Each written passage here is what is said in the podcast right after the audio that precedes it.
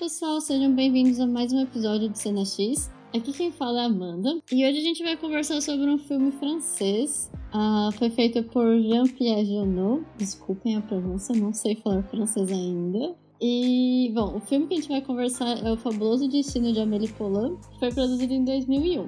É um filme bem interessante, tem, nossa, trilha sonora tem várias coisas muito legais, é bem bem diferenciado. E hoje quem tá aqui conversando comigo é a Camila e a Larissa.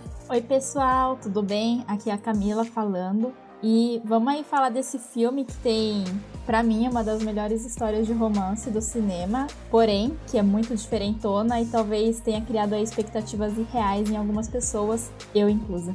Gente, aqui é Ana Paula Padrão, sempre vem substituir o Matheus. Tô aqui novamente, a Larissa do podcast Filme da Semana. E vamos que vamos! Aventuras na França. Aventuras coloridas na França. Sensacional, porque realmente você vê que ela é ingênua, mas ao mesmo tempo ela é muito esperta. E ela consegue a lidar. mensagem do filme é muito né, isso de você conseguir ver beleza em, em, tudo, né? Em pequenas coisas e conseguir focar nisso, né? Eu acho que é a na última cena, sabe? É, o roteiro desse filme é bem a gente tá reparando nisso. Todo mundo que aparece, ele parece, faz uma coisa e a história dele é finalizada eventualmente. Isso é sensacional, eu amo esse Tugnomo ficar viajando. E você vê que ela fica, tipo, feliz. Aí você parece que ela meio que começa a tentar fazer mais vezes. Faz isso pra, tipo, unir eles. Ah, eles estão solteiros, vou unir aqui esse casal, né? Só que aí isso mostra o quão, na verdade, é delicado você mexer na vida pessoal das pessoas. É um filme de amadurecimento e descoberta da própria Amelie. Por mais que ela já seja uma mulher adulta, geralmente essas histórias são com adolescência, com pessoas mais jovens.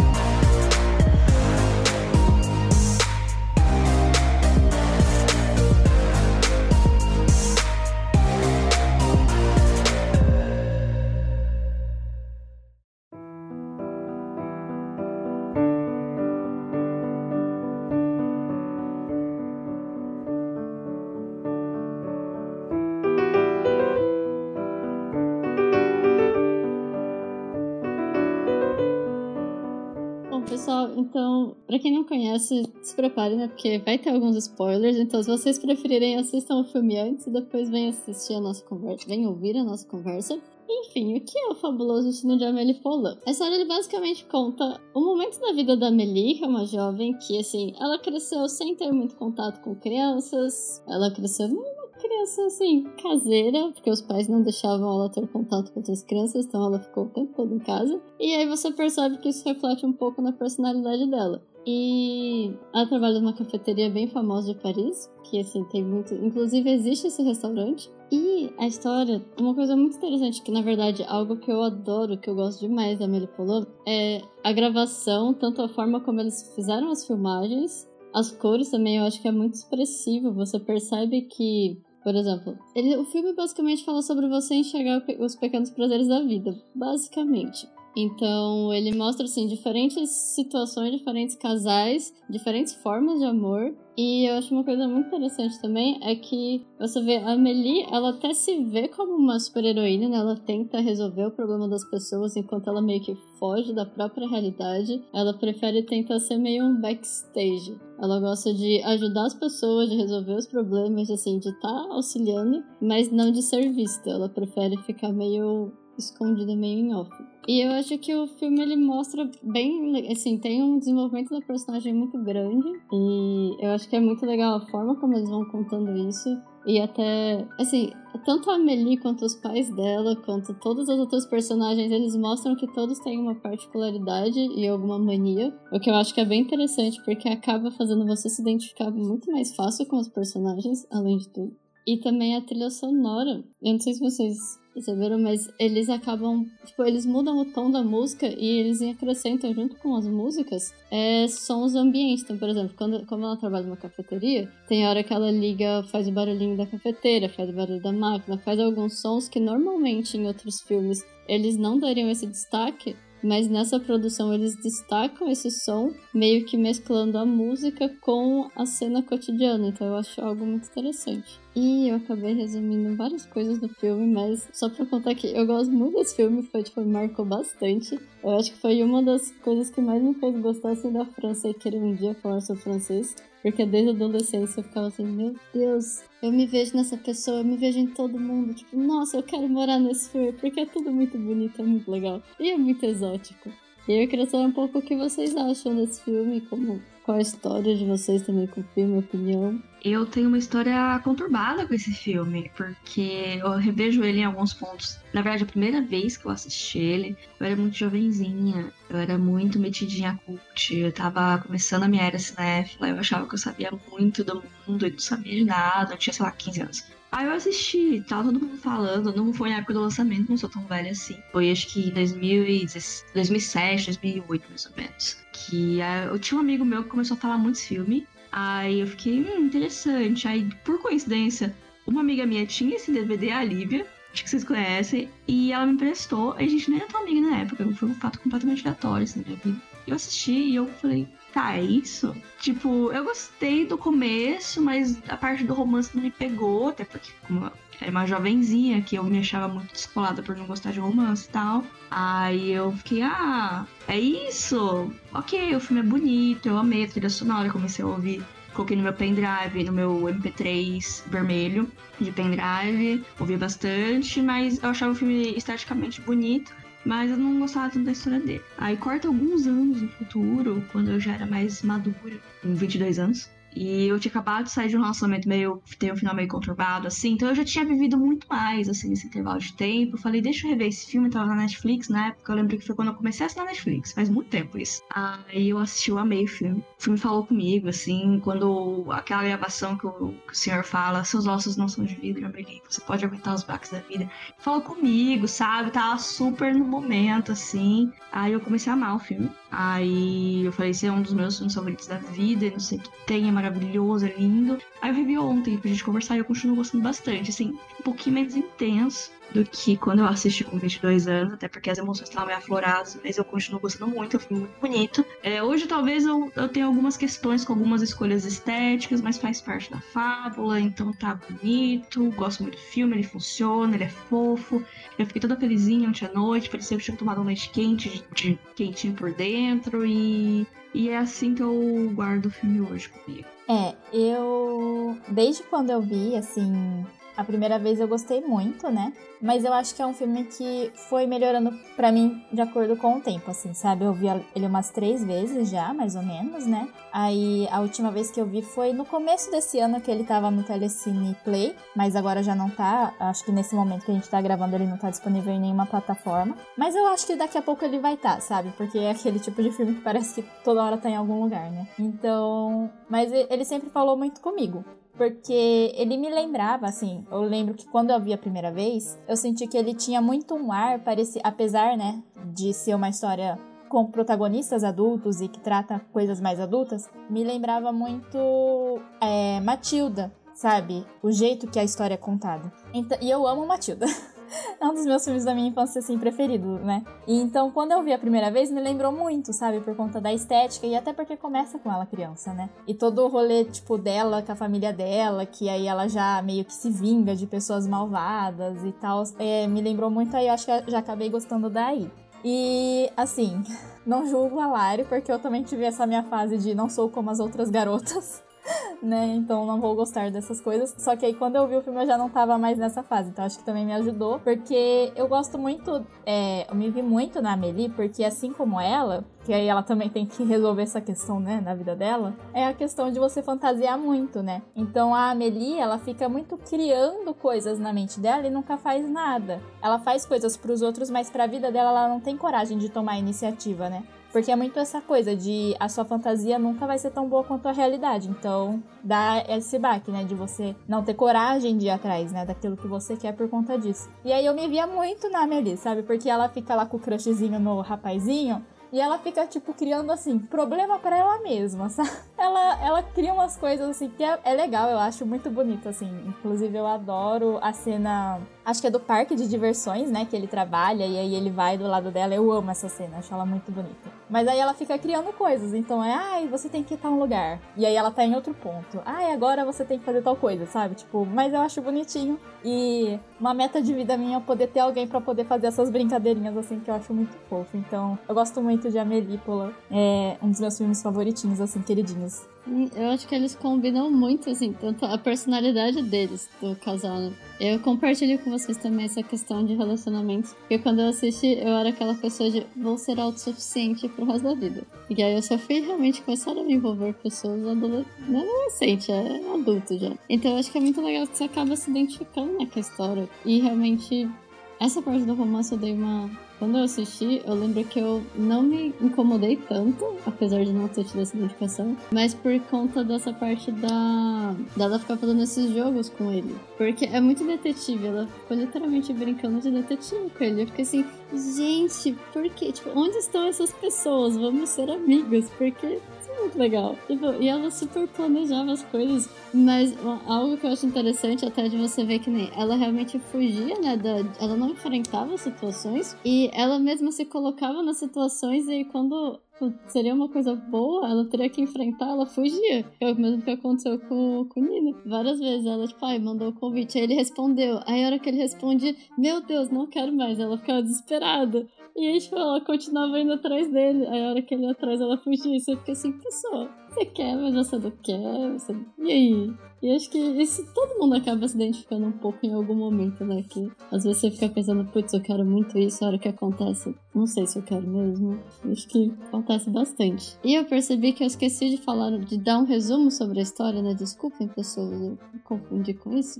Mas só contextualizando rapidinho. É, começa com antes da Emily ter nascido, né? Na verdade, começa contando a data que ela foi concebida.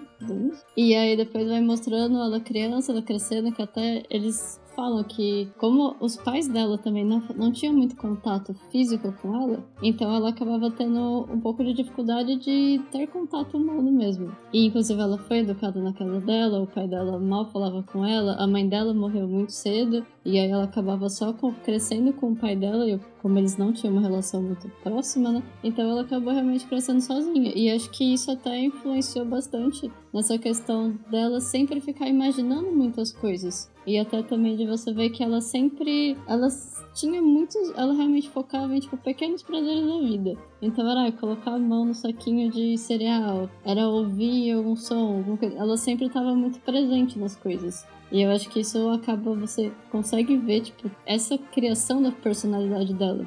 E aí ela vai crescendo, ela trabalhando no café, e aí tem um dia, quando eles anunciam que a Lady Di morreu, na televisão, que ela tá na casa dela, ela derruba um negocinho, uma bolinha, não lembro o que era. E aí ela vê uns esconderijos na, no banheiro. Aí ela descobre que tinha uma caixinha e ela vai, aí que começa realmente a história, né? Aí ela vai atrás de descobrir de quem que era, aí ela começa a conversar com os vizinhos, começa a conversar com todo mundo. E quando ela devolve essa caixinha pro dono, ela se sente a heroína, a pessoa, tipo, meu Deus, eu resolvi, eu trouxe felicidade para alguém. E aí que ela começa a tentar fazer isso o tempo todo, né? Que ela ajuda o casal da cafeteria, ela vai atrás do Nino de devolver o caderno, e aí começa a gerar todas essas reflexões. Tô contextualizando a história, basicamente isso, o filme. Desculpa, gente, eu me confundi, porque era pra ter falado isso no começo e eu esqueci, eu me toquei a hora que a gente tava conversando. Tudo bem, tudo bem. É, mas eu concordo. Eu acho que o maior trunfo, né? Assim, eu gosto muito da história da Amelie e do Nino, né? O casal principal. Eu adoro a construção de como eles vão chegando perto e aí se afastam. Enfim, todo esse vai e vem, né? Inclusive, alguns desses encontros eu acho muito bons. Mas eu acho que o grande trunfo do filme, né? A coisa que faz ele se tornar tão especial são essas histórias secundárias, igual você falou, né, Amanda? Porque Igual, a questão com o pai dela é que o pai dela, a mãe dela morre, né, no começo, quando ela era criança. Inclusive, é o pior jeito que acho que você pode morrer, né? Porque a, a menina foi se matar, tipo, saltando da igreja e caiu em cima da mãe dela e matou a mãe dela junto, sabe? Tipo, enfim. É, e aí o pai dela nunca se recupera, né? E ele fica fazendo o altar para cinzas dela eternamente, assim, sempre colocando alguma coisa nova. Então, acho que ele nunca se recupera. Inclusive, eu acho bem pesada a cena que eles estão conversando e ela começa a falar umas coisas muito aleatórias, tipo, ah, eu abortei ontem e aí eu fiz não sei o que, fiz não sei o que, e o pai dela, tipo, o quê? Sabe? Como foi seu trabalho, sabe? Ele não tava ouvindo, né? E eu gosto muito do jeito que ela faz ele, tipo, meio que acordar, assim, sabe? Pra, tipo, você ainda tá vivo, né? Então faça alguma coisa. Que é o gnomo. Que aí ela rouba o gnomo do jardim dele, né? E dá pra uma cliente lá do cafeteria, né? Que acho que ela é aeromoça, né? E ela leva o gnomo e fica tirando foto dele, tipo, na Rússia, Nova York, e manda pro pai dele e o pai, e o pai dela fica assim: o que que, ele, que que é isso, né? Como que o meu gnomo tá indo viajando pelo mundo, né? E no final ele acaba fazendo isso também. Mas eu acho que todas as histórias secundárias são muito boas, assim, sabe? É... Eu gosto muito da vingança que ela faz com o dono da mercearia lá, né? Eu tenho alguns problemas com a representação do menino lá, que é, dá a entender que ele tem algum déficit intelectual, né? Não, não fica explicado muito o que é, pelo menos que eu me lembre. Se vocês souberem, se foi falado, pode me corrigir. Eu não gosto muito da representação dele, mas assim, entendo, né? Época diferente, outra mentalidade. Gosto muito da história do Senhor de Vidro, né? Que é o pintor. As histórias lá do pessoal da cafeteria são muito boas. E daí tem aquela cena clássica, né? Do, de quando o casal fica junto e vai pro banheiro. Adoro essa cena. Mas eu acho que são esses pequenos detalhes, né? Na história, porque eu acho que aí acaba entrando muito sobre o que é o filme, né? Que igual você citou, né, Amanda? Dos pequenos prazeres. Porque é muito bonito, eu gosto muito da parte que o narrador começa a falar, por exemplo, o nome das pessoas, né? Igual a Amelie, gosta de. E aí ele fala várias coisas que ela gosta e que ela não gosta. E ele faz isso com vários personagens. E são coisas muito pequenas, né? São tipo detalhes, assim, que às vezes a pessoa mesmo não para pra pensar, né? Que ela gosta e que se sente feliz fazendo isso. Eu gosto muito dessa parte, assim, do filme. É, é, é muito curioso que esse filme ele tem várias coisas que se tivesse feito com um pouco menos de atenção, seria uma catástrofe. Porque tem muito elemento que é chave para dar errado, esse tom lúdico, fantástico, contrastando com algumas coisas mais adultas, porque querendo ou não, a Amelie é uma adulta, é, tem muita coisa de. Ah, europeu é tudo diferente da gente, né? Eles têm umas visões diferentes, assim, sobre várias coisas. Mas e o narrador também, e toda essa parte de inserir os personagens, dar esse, esse background dos personagens que aparecem, fica uma cena, depois você nunca mais vê ele aparece na última cena, sabe?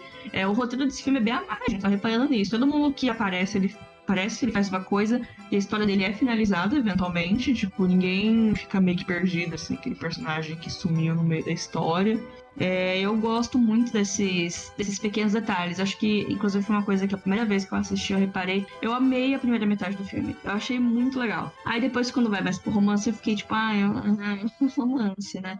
Mas hoje eu acho muito bonito. Acho muito lindinho tudo. Eu gosto muito da. Eu não gosto de personagem inocente, bobinho, mas eu gosto da Melie porque ela é bem feita. Você consegue acreditar que aquela pessoa existe porque ela é inocente, mas ela não é boba. Eu gosto dela, eu gosto de tudo. Eu gosto do sapato dela, tem muito coisa no sapato dela, que ela usa um sapato mais consolado, assim, mais grosso. Eu gosto porque eu gosto de sapato consolado mais grosso, então eu gosto de me ver representada no cinema. Então, assim, são detalhes que eu acho bem interessante no filme. O filme tem muito detalhe interessante, que assim, quanto mais você assiste, mais você vai reparando em umas coisinhas pequenas, assim.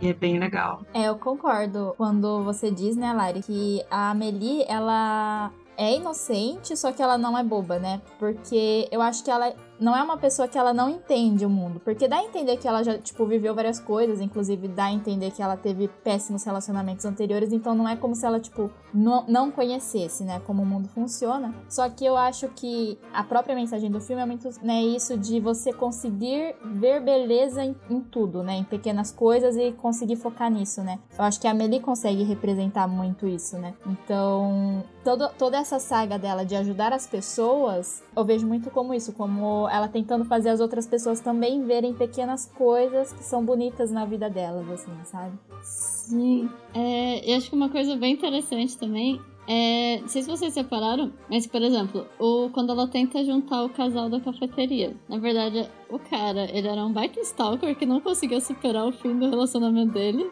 E fazia, acho que era pouquíssimos meses que tinha acontecido. E ele ficava todo dia indo na cafeteria stalkear. E aí, quando. Ai, agora eu esqueci o nome dela. Quando... Mas quando a dona da cafeteria fala que ah, é fácil você, tipo, envolver pessoas em romance, tipo, dependendo do ponto, o que, que a Amelie faz? Ela testa aquilo. Você vê nitidamente, tipo, na cara dela que ela fica, tipo, meu Deus, já sei o que eu vou fazer. E aí ela, tipo, usa os dois de cobaia e dá super certo. E, tipo, isso acho sensacional, porque realmente você vê que ela é ingênua, mas ao mesmo tempo ela é muito esperta.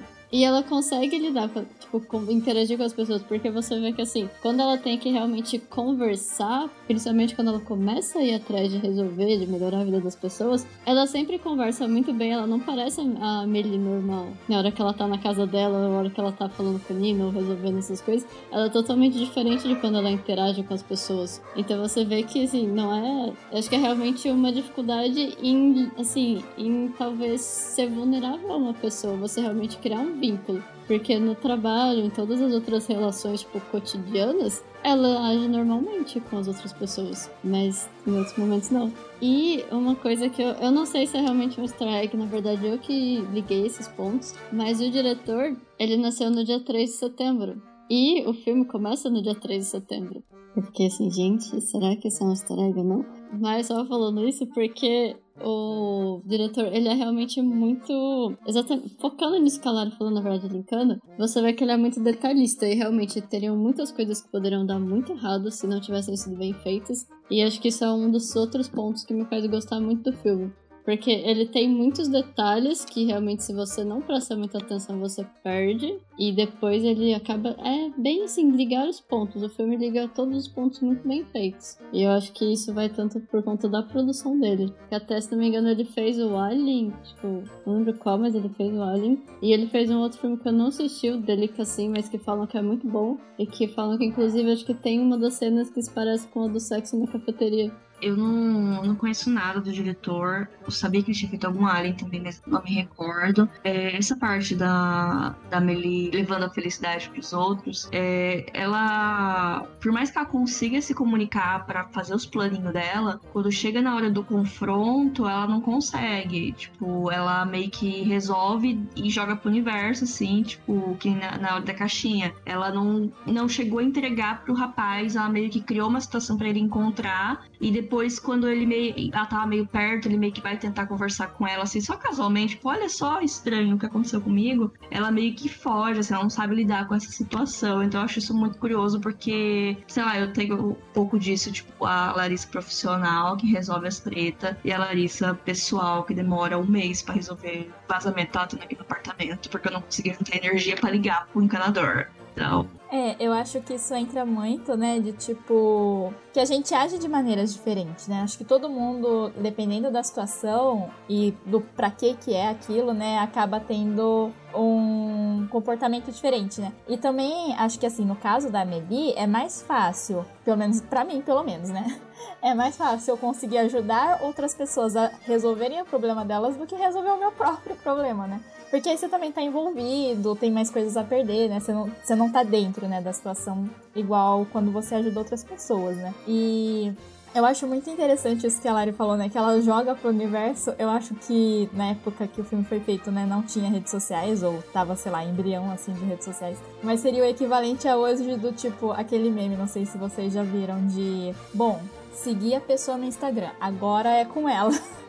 né? Então assim, porque ela realmente foge. Quando ele vai na cafeteria, porque ela passa o endereço da cafeteria, ele reconhece ela. Apesar de na foto ela tá usando uma máscara e um chapéu, ele reconhece ela. E ele fala: É você? Você é essa moça? E tipo, ele confronta, ele pergunta acho que umas duas vezes para ela se é ela. E as duas vezes ela fala que não é ela. E aí ela vai lá e coloca um bilhete que é para eles se encontrarem em tal lugar. Então assim, ela realmente foge, né? Porque isso para mim fica muito claro, né, que ela realmente tem medo da realidade assim na própria vida, quando ela marca, acho que de se encontrar com ele na cafeteria e ele chega antes e aí uma amiga dela da cafeteria quer conversar com ele fora para ver se ele é um cara legal, que não sei o que lá, proteger a Amelie, né? E quando ela chega o cara, o Stalker, que inclusive, gente, que cara bizarro, ele tem um gravador e aí ele fica falando, né, tipo, todos os movimentos da pessoa, tipo, ela serviu a mesa tal, tal horário, sabe? É, ele faz tipo um relatório, né? Tipo, horário tal, tal movimento. Você fica assim, gente, que errado. E ele confronta elas, né? Tipo, depois ele fala, não, você não fez tal coisa. Aí ele volta o gravador e fala, tipo, o que que acontece? Sabe assim, gente, que nível, né? Mas aí o cara fala, ai, é. O cara saiu com a menina, né? Que era uma das meninas que ele stalkeava lá. Aí ela fica desolada, né? Porque, tipo, acho que ela interpreta como se ele quisesse ela, e aí ela também se interessou por ele. E aí ela tá, tipo, muito, muito triste lá na casa dela, fazendo alguma coisa, acho que ela tá fazendo uma receita, né? E aí ela começa a imaginar, tipo, como seria se, ah, ele saiu para comprar não sei o que lá pra receita, e ele fala pra pessoa, ai, a Amelie tá fazendo uma receita, e aí eles voltam e ficam rindo, sabe? E, e nisso ela tá, tipo, chorando, sabe? Então, a, é para mim é nessa cena que fica bem claro, assim, essa questão da fantasia versus realidade, né, dela. Sim, e eu acho que. E tem outras cenas também, até quando se falou. No, quando ele vai no restaurante, restaurante, quando ele vai na cafeteria e ela nega que é que ela é a, a foto, aí você vê que ele fica inconformado e aí, tipo, ela foge, elas falam, não, foge, vai pro fundo. Aí ela para a outra, dá tipo, não, entrega esse bilhetinho porque espero que ele veja o bilhete e ele me encontre em tal dia. E você fica assim, miga.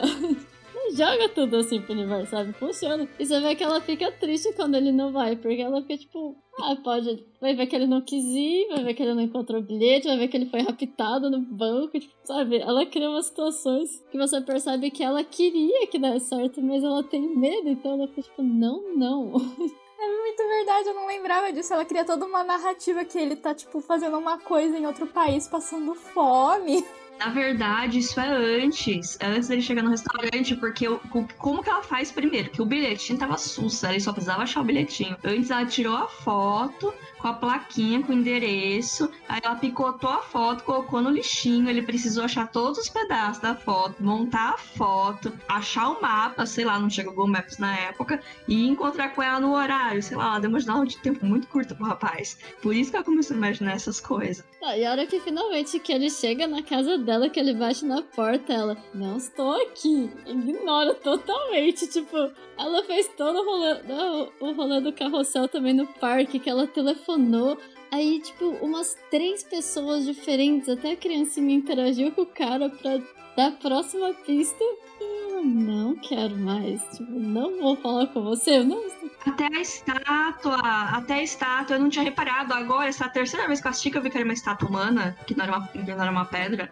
Sim, o cara pisca até na ponta pra direção. Gente, é muita loucura, né? Porque é muito isso, sabe? Ela fica jogando essas pistas e assim, fiz minha parte. Agora, se der certo, deu, se não deu, sabe? Mas é muito bom. Ai, eu acho muito engraçado, sabe? Tudo o que, que ela faz. Ela tem muito tempo livre. Assim, os direitos trabalhistas na França estão muito bom, porque olha o tempo livre dessa moça, sabe? Pra arquitetar tudo isso. Nossa, não, total. Gente, o, as vinganças que ela faz com o dono da mercearia, meu Deus, tipo. Ela devia trabalhar, sei lá, como detetive, porque, tipo, sabe, perito criminal que você investiga qual que foram os passos do crime, porque ela planeja muito bem, ela é ótima em planejamento. Isso eu acho sensacional, que eu fico assim, meu Deus, me identifico muito, eu adoro planejamento. E ela é muito boa no que ela faz, mas Sim, mas não só isso, né? Tipo, porque realmente é umas coisas. Eu adoro a vingança dela, do dono da mercearia, porque. Eu não sei, foi alguma série, algum livro que eu li alguma vez que era tipo de comédia, assim, e aí comentaram de um ladrão. Não era ladrão, né? Era um cara que invadia casas, e aí ele mudava os móveis, tipo, dois centímetros, assim, né? Aí isso já causava um pânico na mente da pessoa, porque tá tudo fora do lugar, mas ao mesmo tempo não está fora do lugar, né? E é isso que ela faz, né? Então ela, tipo, inverte a maçaneta do banheiro, ela, tipo, coloca um sapato menor pra ele usar. E aí o cara fica louco, né? Ele fica muito tipo, mano, o que tá acontecendo na minha casa, né? Mas não apenas isso, tem todo o rolê também que vocês falando agora eu lembrei, das cartas, né? Que acho que é uma vizinha dela, que tá, tinha um marido que foi embora com outra, né? E aí encontraram umas cartas que estavam desaparecidas desde a queda de um avião há não sei quantos anos. Ela vai lá, tipo, fabrica uma carta com base nas outras cartas que a mulher tinha recebido e finge que entrega para ela do tipo, ah, é uma carta do seu marido, sabe? Eu amo o jeito que é introduzida essa história no filme, porque é na hora que ela encontra a caixa, aí ela pensa, vou tentar descobrir outras pessoas que moravam, quem morava aqui na minha, no meu apartamento nos anos 50, acho que era. Ela vai na casa dessa vizinha e ela meio que fica na porta assim, ai, você lembra quem que morava aqui nos anos 50 e tal? Aí ela, eu me mudei aqui em 1960 e pouco com meu marido, você quer ver que, que me traiu e morreu na América do Sul, você quer ver as. Você quer entrar, tomar vinho e ler as cartas que ele me mandou? E ela, tipo, não fala nada quando ela que você tá de cima da. Ela tá sentada na mesa da mulher, a mulher lendo as cartas dela, do marido morto, e a Maria, tipo, Meu Deus, eu só queria saber quem mora no meu apartamento, sabe? E eles têm até um cachorrinho empalhado, né? E você vê, tipo, que a Amelie, ela tenta até levantar a hora que ela vai dar a carta, mas ela fica, tipo, não, vou te contar as cartas, vamos ler as cartas. E, tipo, você vê o desespero da menina de, deixa eu ir embora, me fala o que eu quero, mas não. Mas tem uma coisa na, na vingança que ela faz, que eu achei um pouco que. Só pra você ver o nível de planejamento dela. Na primeira vez foi mais light, né? Que acontecem duas vezes. Na segunda, eu lembro que a última coisa que ela fez foi mudar os números de, da memória do telefone. Porque a hora que o cara ia ligar pra mãe, ele ligou pra clínica psiquiátrica e aí ele surtou mais ainda. E aí você fica assim, além dela ter trocado várias coisas na casa, ela pensou que ele ia ficar desesperado a ponto de, tipo, ligar pra mãe então você fica assim, gente, tipo, ela fez todo um caminho que o cara ia fazer. É bizarro, mas é muito planejamento. Mas o dessa história, dessa vizinha, eu achei que esse foi um pouco pesado, porque eu falei, olha, você está inventando coisas, tipo, os outros ainda foi, sei lá, dar uma lição de moral, entregar as coisas pra pessoa, mas juntar casais que não se gostavam, que também ela inventou que eles se gostavam, mas tudo bem, deu certo. Mas eu falei, poxa, você inventou uma carta que nunca existiu. Mas foi bom. É, essa parte do romance que ela cria lá com o cara stalker da cafeteria com a outra moça da cafeteria, eu acho que é interessante porque ela faz, eu acho que também mostra um pouco disso, né? Porque ela faz isso querendo bem, acho que principalmente da colega dela, né, da cafeteria, né, que é super hipocondríaca, nossa. E ela faz isso pra, tipo, unir eles. Ah, eles estão solteiros, vou unir aqui esse casal, né? Só que aí isso mostra o quão, na verdade, é delicado você mexer na vida pessoal das pessoas, né? Porque até aquele momento ela tava ajudando em coisas que não afetam tanto a vida dos outros, né? Tipo, ela devolve a caixinha. E aí, se eu não me engano, até tem uma cena que mostra o cara indo visitar, acho que o neto, alguma coisa assim, né? Por conta disso, porque trouxe memória de volta. É, lembranças, né, na verdade. Aí ela ajuda um cara a atravessar a rua, e aí o cara se ilumina, né? Do tipo, ficou feliz, né? Que foi ajudado, alguma coisa assim. Mas aí eu acho que, na hora, pra mim, a hora que ela ajuda, ajuda entre muitas aspas, né? O casal fica junto, é, pra mim já passa de um limite, né? Porque você vê depois que isso não dá certo. Porque o cara, ele é louco, sabe? Tipo, ele é um stalker real, assim. Ele fica o dia inteiro perseguindo essas mulheres. Lógico que no filme é tudo muito colorido e é feito de uma forma para você dar risada, mas é muito problemático, né? E você vê o quanto que a mulher fica incomodada com isso depois, né? Então, para mim essa história do romance é uma parte que assim, ao mesmo tempo que eu acho engraçado o jeito que ela faz, tem a cena lá do banheiro que eu acho engraçado, ao mesmo tempo eu fico tipo, miga, não se intrometa tanto assim na vida dos outros porque pode dar muito ruim, sabe? É, aquele tipo de coisa limites. A gente. Você vê que ela tenta, começa a querer ajudar as pessoas, mas ela também acho que até uma coisa. Não sei, acho que ela se sentia bem fazendo isso. Porque você vê que quando ela entrega a caixinha, ela fica super feliz de ver o cara. Quando ela consegue fazer. Ah, a ideia do gnomo, eu achei sensacional. Eu amo esse do gnomo ficar viajando. E você vê que ela fica, tipo, feliz. Aí você parece que ela meio que começa a tentar fazer mais vezes. E eu acho que esse do romance realmente é bem problemático quando você, você pegar fundo. E eu realmente acho que ela fez para resolver os problemas, mas também para testar, porque eu lembro que a cena que ela decidiu foi realmente aquilo quando a dona do restaurante fala, tipo, dá um comentário de tipo, ah, é fácil, sabe, relacionamentos. Você depende, tipo, você tem que envolver duas pessoas, e ela literalmente testa isso neles. E você fica assim, calma, tudo tem limites. Ajudar as pessoas é uma coisa, agora você interferir totalmente na história já é outros 500. E isso fica, fica meio claro. Mas tem uma outra coisa que eu gosto bastante da história, que assim, apesar de ser muito leve, tem uns diálogos, assim, umas reflexões, vai, umas lições de moral, entre aspas, que são muito indiretas. Por exemplo, a, quando ela vai tentar encontrar quem que é o brotador, que ela vai atrás do, da família, dos pais do dono da mercearia, é a mãe do menino, do menino, do adulto insuportável que é o dono da mercearia. É, ela fica reclamando que ela que acho que faz a contabilidade, que tipo, ela que faz alguma coisa ainda pro filho, mesmo ele sendo já adulto. E aí o marido dela fala, tipo, ah, a que se fez é que se paga. Porque ela ficava, tipo, ela super protegia a criança até. Depois, ele deu um exemplo lá que eu não lembro o que, que era, mas que ela cuida, sabe? Ela não deu limites pra pessoa quando tem os diálogos dela com o Senhor do Fael, eles, a comunicação deles não é direta, assim. Tanto é que isso é uma das coisas que eu acho sensacional na história, que é a questão dos quadros que o Senhor que o do Fael pinta, e a questão da menininha ser que ele não consegue captar a expressão do rosto que ele identifica muito com a Amelie. Em todos esses anos, o único personagem que ainda não dominei é a menina com o copo. Ele está no centro e ainda parece por fora. Talvez seja só diferente dos outros. Hã? Em quê? Eu não sei. Quando ela era pequena, não brincava muito com as outras crianças. Acho que nunca brincou. E você nitidamente percebe que, tipo, os dois estão falando a mesma coisa, mas sem falar a mesma coisa. Sem deixar totalmente claro. E isso vai acontecendo até tanto para quando ela começa a mandar os vídeos para ele e ele fica mandando os vídeos para ela. E eu acho isso muito legal essa relação, porque pegou tipo duas pessoas que meio que se isolavam do mundo, porque você vê ela, por mais que ela convivesse com todas as pessoas, ela tinha meio que o universozinho dela fechado, que ela não se envolvia. E ele também ficava fechado, que até eu lembro que ele, ela mesma comenta, a primeira vez que eles se encontram, ela fala, nossa, faz tantos anos que eu moro aqui, eu nunca tive e ele fala que ele não encontrava com todas, que ele evitava, meio que evitava as pessoas, né? Ele que escolhia com quem ele via.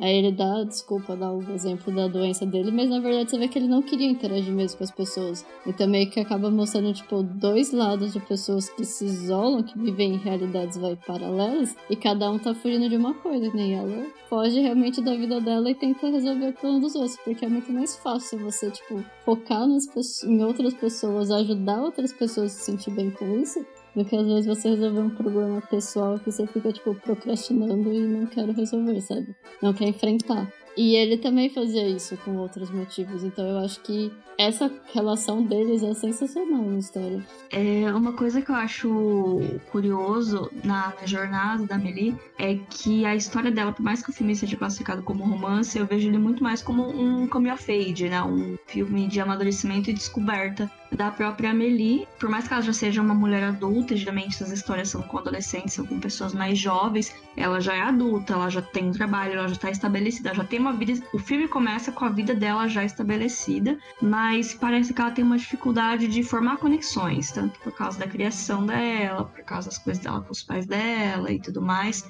Ela trabalha, ela tem aquele, aquela amizade, aquele coleguismo né, com o pessoal do café, mas não, ela sabe o que as pessoas contam pra ela. É, ela não tem, quando fala dos, dos ex-namorados dela, o que parece para mim que ela não consegue se conectar com ninguém assim. E quando ela vai atrás de achar o dono da caixinha, ela pensa: ah, eu quero sentir alguma coisa. Se eu sentir alguma coisa, eu vou começar a fazer isso, alguma coisa assim. Então ela tem esse sentimento de positivo, né, de ajudar os outros. E aí ela começa a ficar viciada nisso de querer ajudar os outros que acaba acaba culminando na catástrofe do casal, que, né? Enfim, mas quando chega o momento de, de, se ajudar, ela começa a ficar perdida, não saber o que fazer, mas no final, né, ela consegue encontrar paz nela, assim, conseguir se conectar com as pessoas, que é o final dela, o namoradinho dela. Então, para mim é uma jornada de, de amadurecimento e descobrimento dela, dela no mundo e dela com pessoas e conseguir não mudar para ser aceita, mas conseguir, assim, do seu jeitinho, viver melhor. Sim, eu concordo. Eu também vejo a história como a Amelie amadurecendo, né, e conseguindo entender como que são feitos relacionamentos, né, de tipo, como funciona a interação com outras pessoas. Eu vejo muito isso, né, e eu acho interessante, né, Lari, que você falou dessa questão dela ajudar os outros,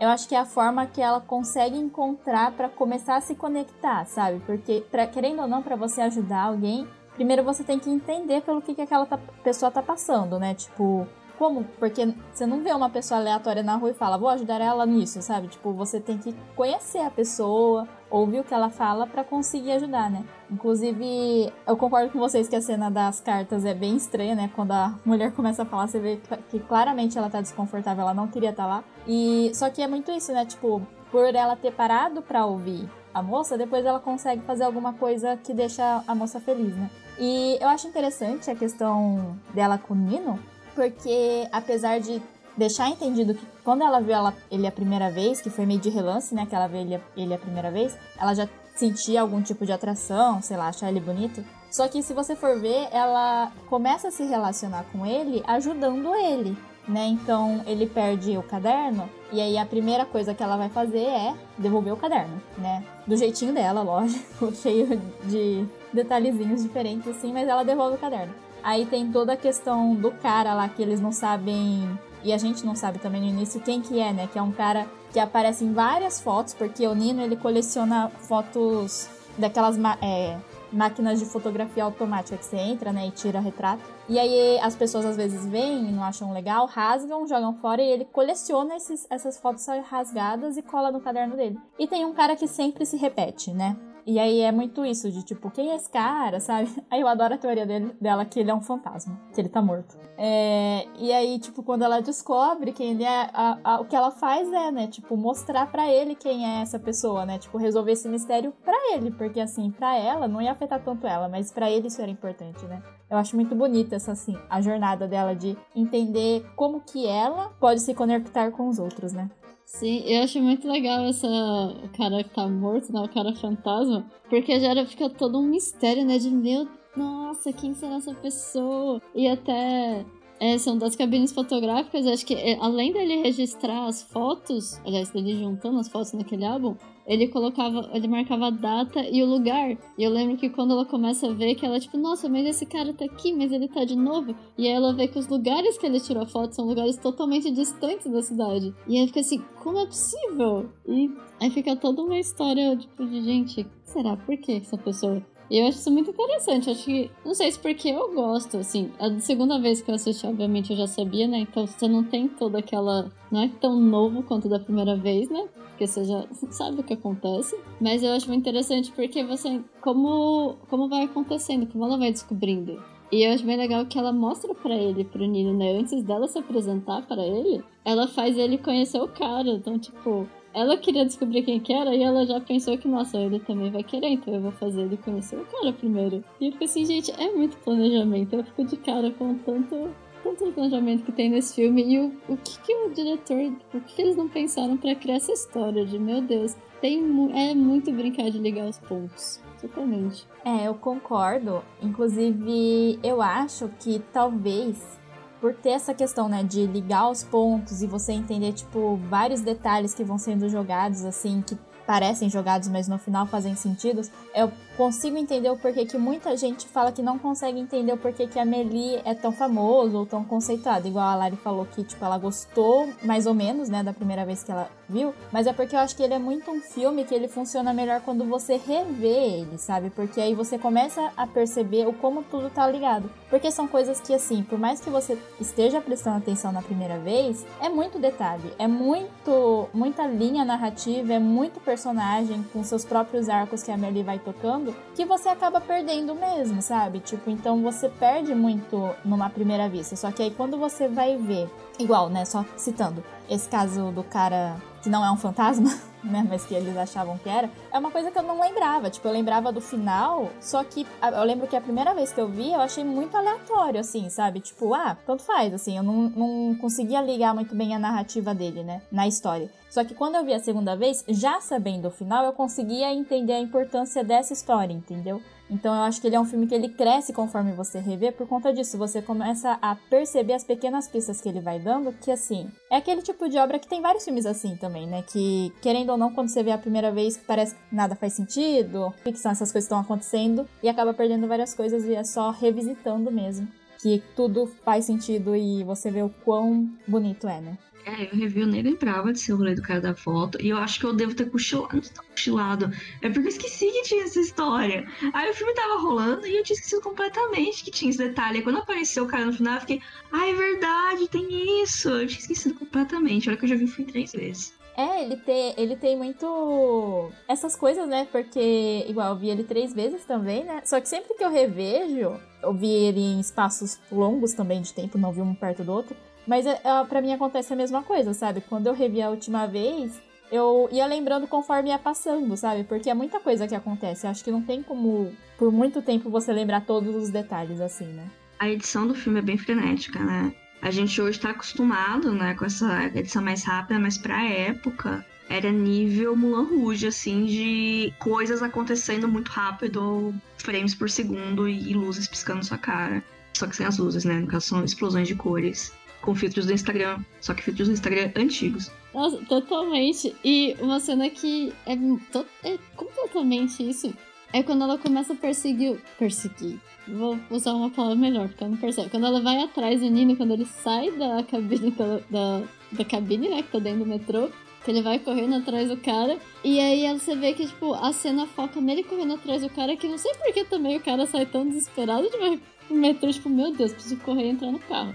E aí você vê que a câmera vai frenética, tipo, eles saem do lugar, aí passa, sobe a escadaria, vai, aí entra no carro, aí ele vai na moto, ele sai correndo, aí ele derruba o- a bolsinha, né, o negócio, e aí, tipo, a câmera continua seguindo eles, mas a câmera vira e foca na Meli pegando o que o, que o cara derrubou. E você fica assim, gente, foi o quê? Dois minutos, nem, sei lá, 30 segundos de cena que, assim, aconteceu muitas coisas.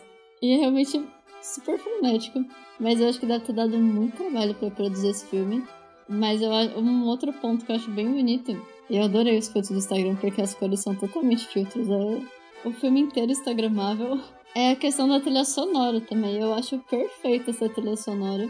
É tipo aquela. É o tipo de música que você consegue ficar ouvindo em casa, músicas ambiente. Porque são todas muito bem. São todas muito calmas, muito bonitinhas.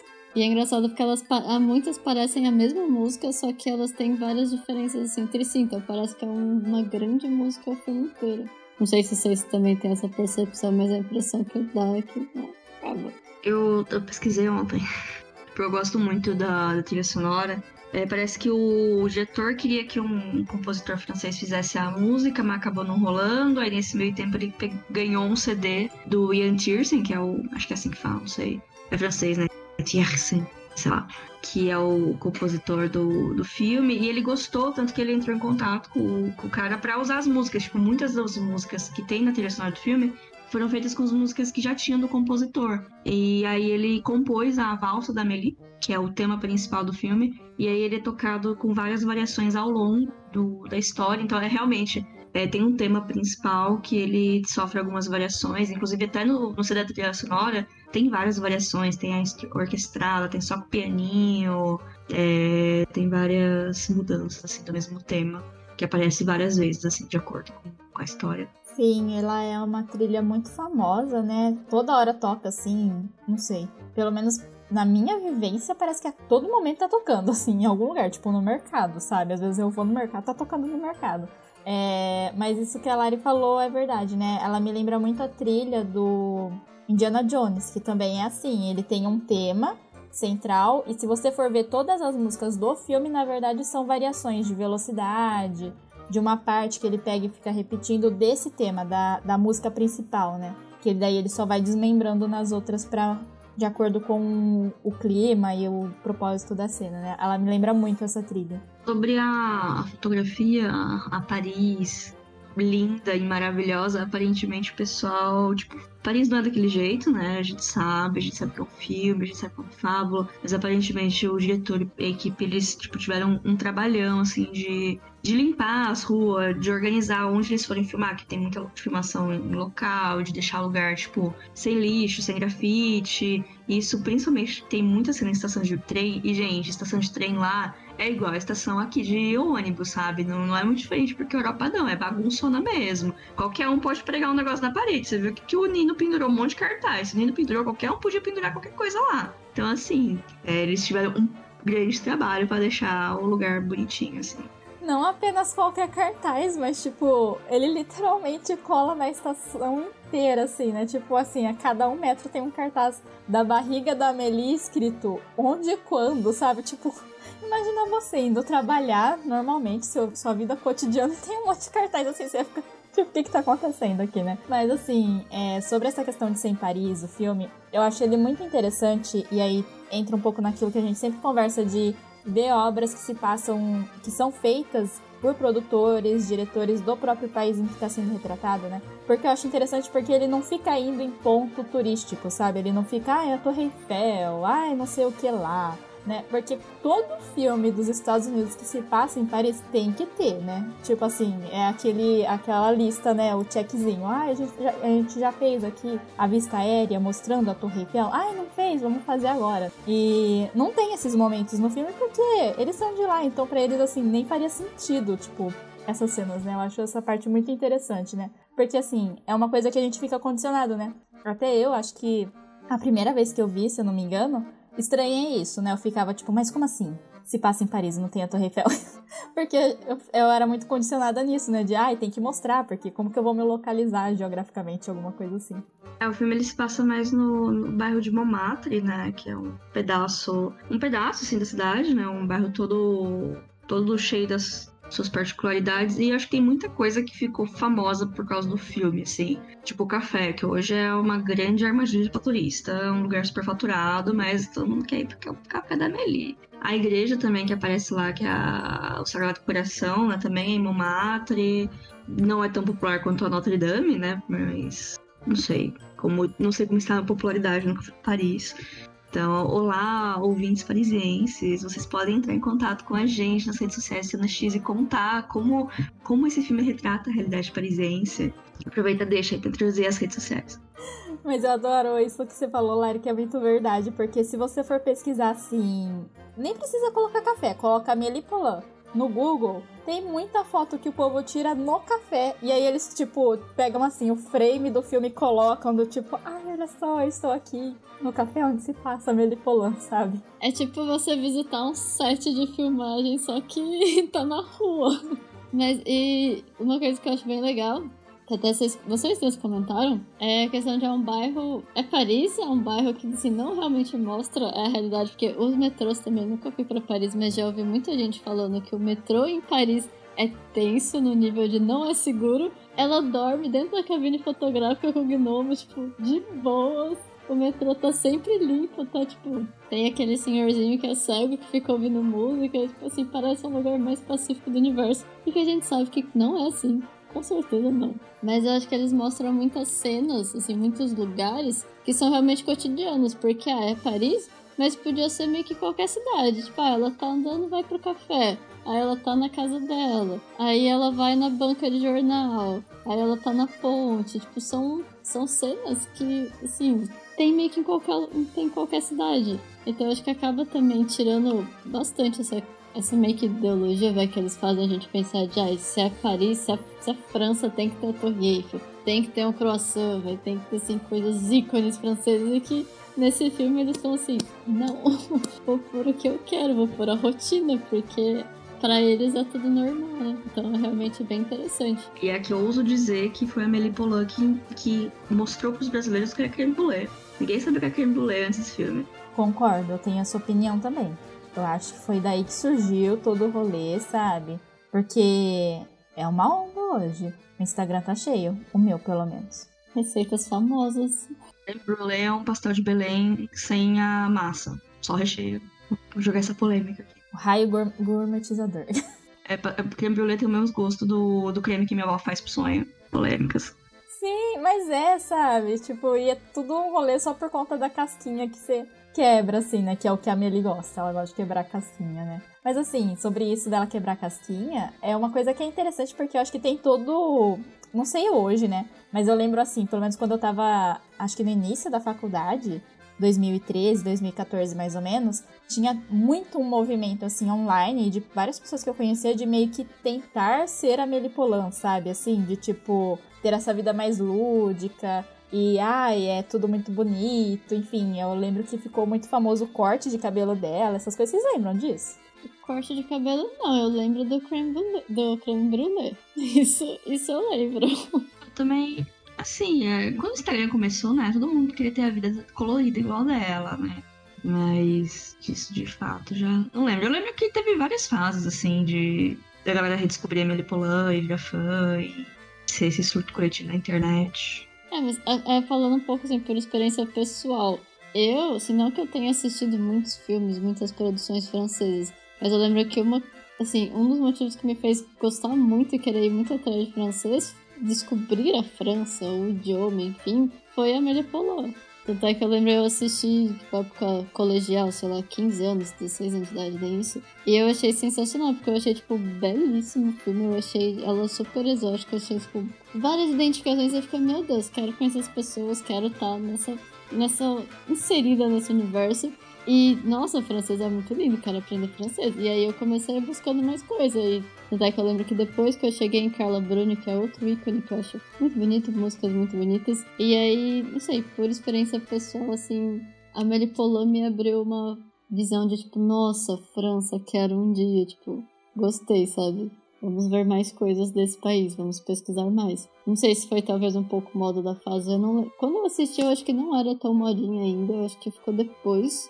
Mas eu acho que às vezes pode ser um jeito de ficar assim. Muitas coisas viram modinha, que geralmente coisas que viram mais modinha são coisas mais norte-americanas, né? Então acho que pelo menos o bom de Amelie é que é uma produção, um filme estrangeiro, um filme diferente, não em inglês. Então talvez tenha essa vantagem. É, eu acho que pensando aqui agora, talvez seja, não sei se vocês, né? Mas eu tinha Tumblr nessa época.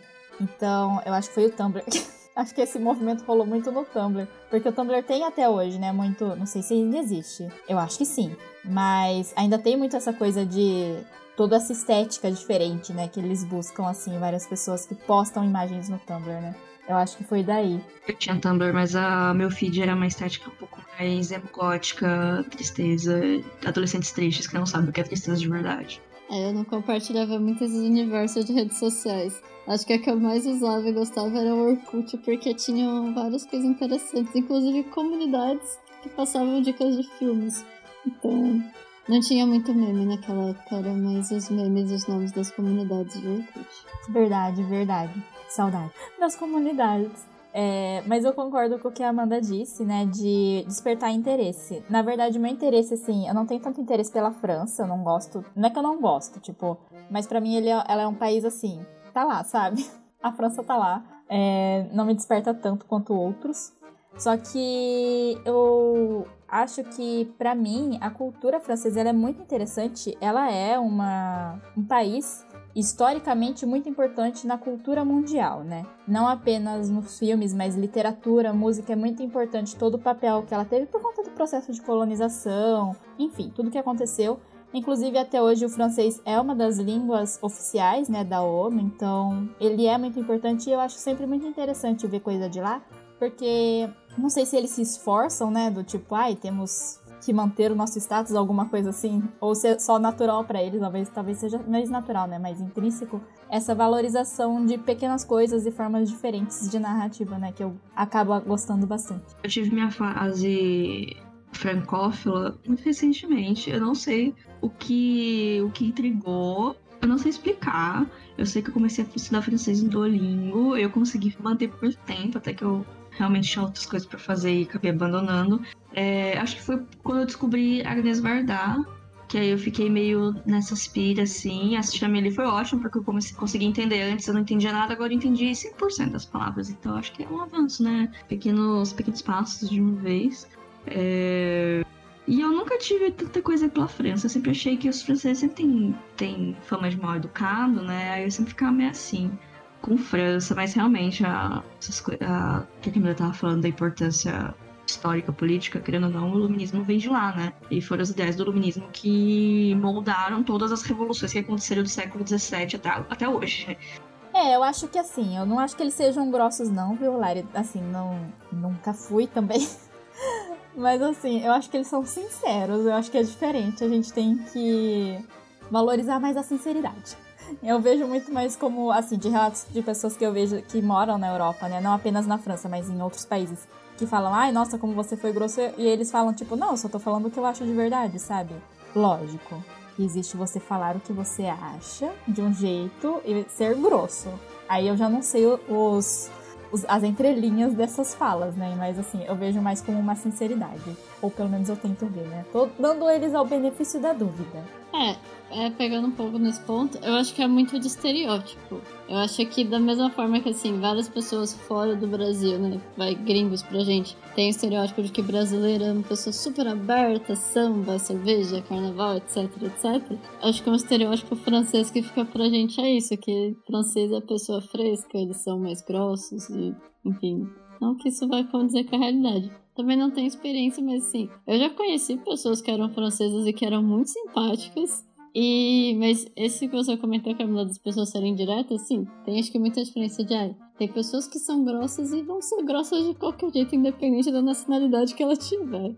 Mas eu acho que a gente tá muito acostumado, como brasileiro, talvez, em não ser tão direto. Então, às vezes, você, se você tá sendo direto, ou, tipo, se você tá, tipo, sendo meio firme na sua decisão, ou como você tá falando, aí você tá sendo muito grosso. E não, eu vejo que, pelo menos todas as experiências que eu tive com pessoas de outros países, a maioria era sempre bem mais direta mesmo, porque é o jeito deles. É tipo, ah, eu sou. Não tô sendo grosso, mas eu quero isso, eu vou falar isso. Tipo, eu não quero falar com você, eu não vou falar com você porque eu não quero. Tipo, eles não vão ficar. Aí vou fazendo sala pra pessoa, tipo, não, eles vão fazer o que eles querem porque não são obrigados, sabe? Acho que não sei se a gente cresce falando, ah, se a gente é obrigado a ser simpático com todo mundo. E aí acaba acontecendo isso. É, eu acho que isso é, é, é, isso que a Amanda falou, né? Que eu tava tentando falar justamente isso, né? Porque eu vejo, tipo, relato igual, meu primo mora na Inglaterra, e ele fala que uma vez ele convidou, acho que um colega de trabalho, assim, pra ir tomar sorvete. E aí ele falou, ah, você quer ir tomar sorvete? Aí o cara falou assim, não, não, não vou, pode ir você. E aí ele ficou tipo, nossa, por quê? Porque aqui no Brasil a gente tem muito esse costume de, sei lá, vai falar que não quer ir num lugar e inventa uma desculpa, né? Do tipo, ai, tô com dor de cabeça, tô cansado, tipo. E aí o cara falou, não, eu só não quero, tipo, pode ir, eu não quero. sabe? Então eles têm muito essa coisa, mas eu acho que talvez, pensando agora, esse estereótipo da França ser grossa vem um pouco dos Estados Unidos, né? Alô, Emily em Paris? Porque eles têm muito essa coisa de não falar em inglês, né? É, só explicando até onde eu sei de pessoas que moram na França que eu conheço, que elas me passaram, não é que eles não gostam de falar inglês. Eles não gostam que as pessoas dos Estados Unidos achem que, por eles serem o país mais dominante, maior país do mundo no momento, né? O resto do mundo é obrigado a falar inglês e eles já chegarem falando inglês, entendeu? Tipo, então parece que se você chegar neles e falar, ah, eu posso falar com você em inglês, fazer a pergunta em francês, eles não ligam. Foi o que me passaram. Mas aí, voltamos, né? A importância de você ver filmes feitos no próprio local, como a Melina. Não, errado eles não estão nessa questão da língua, né? Que é grande coisa que o pessoal fala, ah, eles não falam inglês, ah, eles são melhores se falando inglês. Mas eles não estão errados, eles estão na casa dele. Mas para um país do tamanho, que não é muito grande, com uma língua que não é falada por tanta gente, eles são bastante valentes, não é à toa que é o país do Napoleão, né? Outro bastante valente. eu adorei esse comentário, porque eu não esperava ele, de verdade. O comentário assim brotou, mas aquele, aquele bem pontual, mas sabe, você pegou no ponto certo, com poucas palavras. Foi muito bom. Mas, assim, Napoleão e os franceses, eles tentaram conquistar vários lugares. Porque você vê, eles são, eles são um país pequenininho, mas pelo menos eles foram espertos, eles têm muitas obras de arte, muitas coisas famosas, muitas pessoas querem pagar pau pra França, por vários motivos. E uma parte do Canadá é francesa Inclusive a Bélgica também, um dos idiomas da Bélgica. Então, assim, apesar de ser só. E tem, acho que tem uns países na África também que falam francês. Agora eu não lembro nada, mas sei que tinha. Tem as colônias, assim, é, a França também.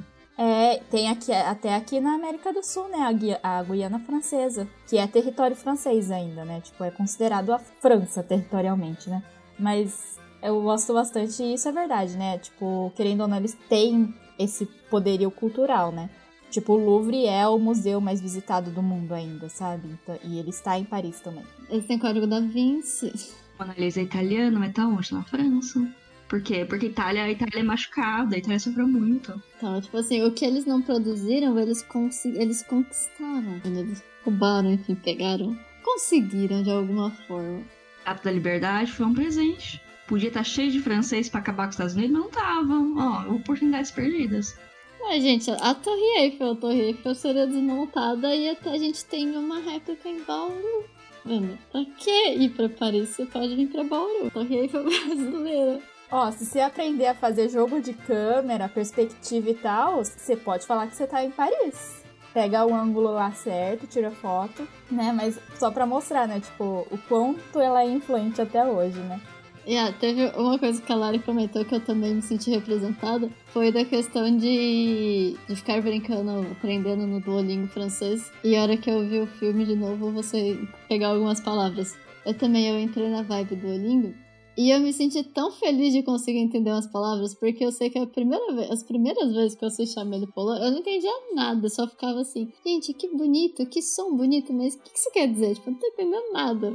E dessa vez não, você começa a pegar umas palavras e você fica assim, gente, tô tendo progresso, olha só, faz sentido. E é gostoso você, porque normalmente, assim, não normalmente, mas como a gente tá mais acostumado a ouvir as coisas em inglês, né, porque acaba sendo a língua que a gente foca em aprender até por uma facilidade de em qualquer lugar, basicamente, do mundo, você vai ter pessoas falando inglês, qualquer conteúdo na internet você vai achar inglês. Então é muito legal você começar a ouvir um idioma que não é tão falado assim e identificar algumas coisas. Tá vendo, gente? Duolingo ajuda.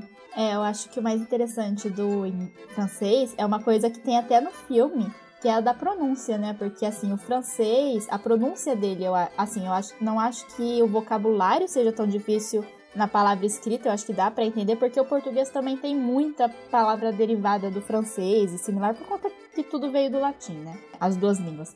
Mas a, a pronúncia deles é diferente, né? E aí tem até a parte do filme, né? Que quando a Amelie vai atrás do cara, e aí depois o vizinho dela lá, o pintor, fala, né? Que ela tava procurando errado porque falaram uma pronúncia errada para ela.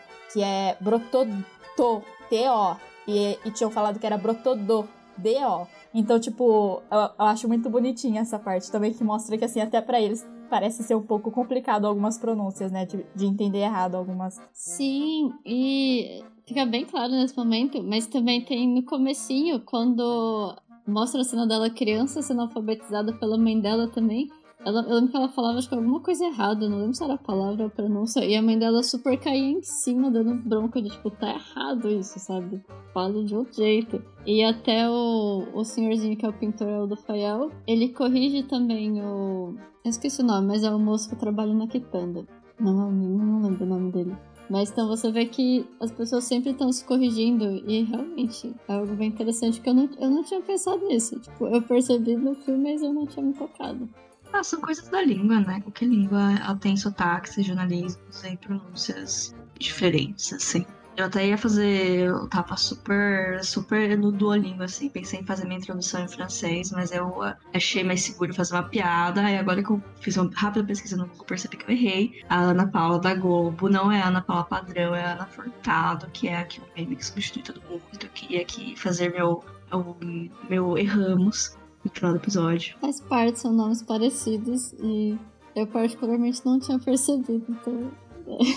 Mas voltando, uma coisa do filme que eu fiquei muito triste, eu não sei se. E eu não lembrava realmente, eu só lembrei assistindo recentemente. E eu achei muita sacanagem. Foi quando ela é criancinha que ela só tinha o peixe de amigo, né? E aí a mãe dela fica, fica irritada porque ela ficava fazendo escândalo, o peixe ficava tentando se suicidar, coitado, nem o peixe aguentava. E aí ela simplesmente, o que, que ela resolve fazer? Você fala, putz, ela vai arrumar um amigo pra criança, ela vai fazer alguma coisa diferente. Não, ela leva a criança pra jogar o peixe no rio. Você fica assim, gente, era a única criatura que a criança tinha contato real, coitado. E aí você dá fim no peixe da criança. E ainda é uma cena mais dramática, porque eles focam no peixe caindo e o peixe olhando pra ela e começa a chover e ela fica triste. Aí eu fiquei assim, nossa, isso é muito pesado. Eu tinha totalmente apagado isso da minha memória. E ainda o pior de tudo depois disso é que eles dão a câmera na. A câmera, tipo, mais destaque da vida pra criança. E aí ela tira a foto e, e, o cara começa a botar a culpa do acidente, que foi porque ela tirou foto, que ela causou um acidente, e aí a criança fica paranoica por um dia. E você fica, gente, deram fim no peixe amigo da criança. Aí depois dão um brinquedo de substituto, aí ainda culpam a criança por um monte de acidente aleatório.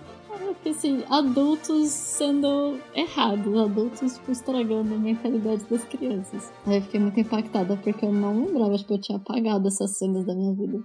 Não, deve só esses adultos que acham que é legal deixar a criança com trauma. É, mas eu adoro o que ela faz com esse cara que fala que a culpa é dela de tirar foto depois, porque eu acho que é muito real, assim, sabe? Quem acompanhou, sei lá, jogo do Brasil, né, jogo da seleção nacional, ou até de times menores. É que assim, eu não acompanho tanto futebol, então não posso falar com propriedade sobre como é assistir, sei lá, um jogo muito importante. Mas assim, eu acho que é muito real daquele jeito mesmo. E eu consigo entender, tipo, o drama do cara, né? E é muito boa a cena. Ela assim, na, na, em cima da casa, né? Ela só, tipo, apenas aguardando e aí tirando assim o cabo da televisão. É muito bom. É, e ela sobe no telhado pra mexer na antena. Você vê uma criancinha, tipo, eu vou estragar o jogo de futebol dele. Então eu vou subir no telhado, eu vou mexer na antena e fica lá brincando com a antena. Mas teve uma coisa que eu fiquei pensando agora também do, da, da fotografia, na verdade. Que eu lembro que nos primórdios, né, quando saiu as câmeras fotográficas, tem pessoas contam na história, contam entre, história entre aspas, rumores contam que algumas pessoas ficavam encanadas de tirar foto, falava que a fotografia tirava sua alma e coisas do tipo, e aí algumas pessoas não queriam tirar foto. E eu fiquei assim, olha gente, será que essa pessoa criticando, botando a culpa do acidente na criancinha não tinha alguma coisa a ver com isso? Possivelmente não, mas foi só algo que eu pensei na hora. é, eu também tenho essa opinião. Eu acho que ele só era babaca mesmo. Eles são franceses, eles inventaram a fotografia, aquelas. Eu não sei se eles inventaram. Eles inventaram o cinema. A fotografia não lembro quem que inventou, mas deve ter sido por ali, sabe? Ali perto. Acho que foi, não foi o... os irmãos do Mia que inventaram. Esse é do cinema, né? Ah, é, ver... ah, é verdade. É, tá, tô misturando as coisas. Seis, é francês, acabei de pesquisar aqui. É... Joseph Nicepo... Nicepori Nipsey.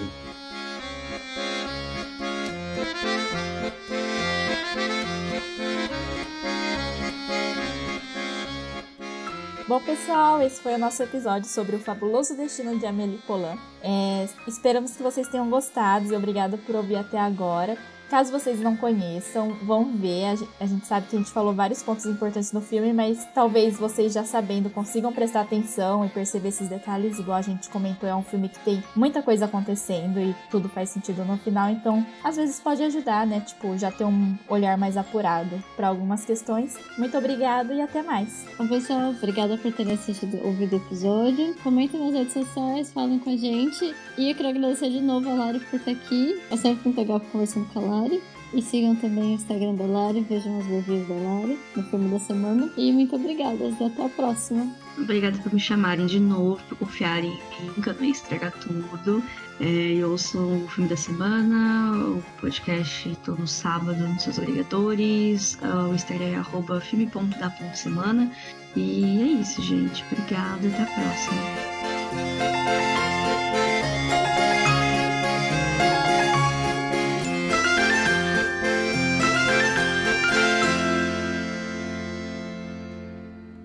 A música usada nesse podcast é de Dan Henny e Ian Tiersen.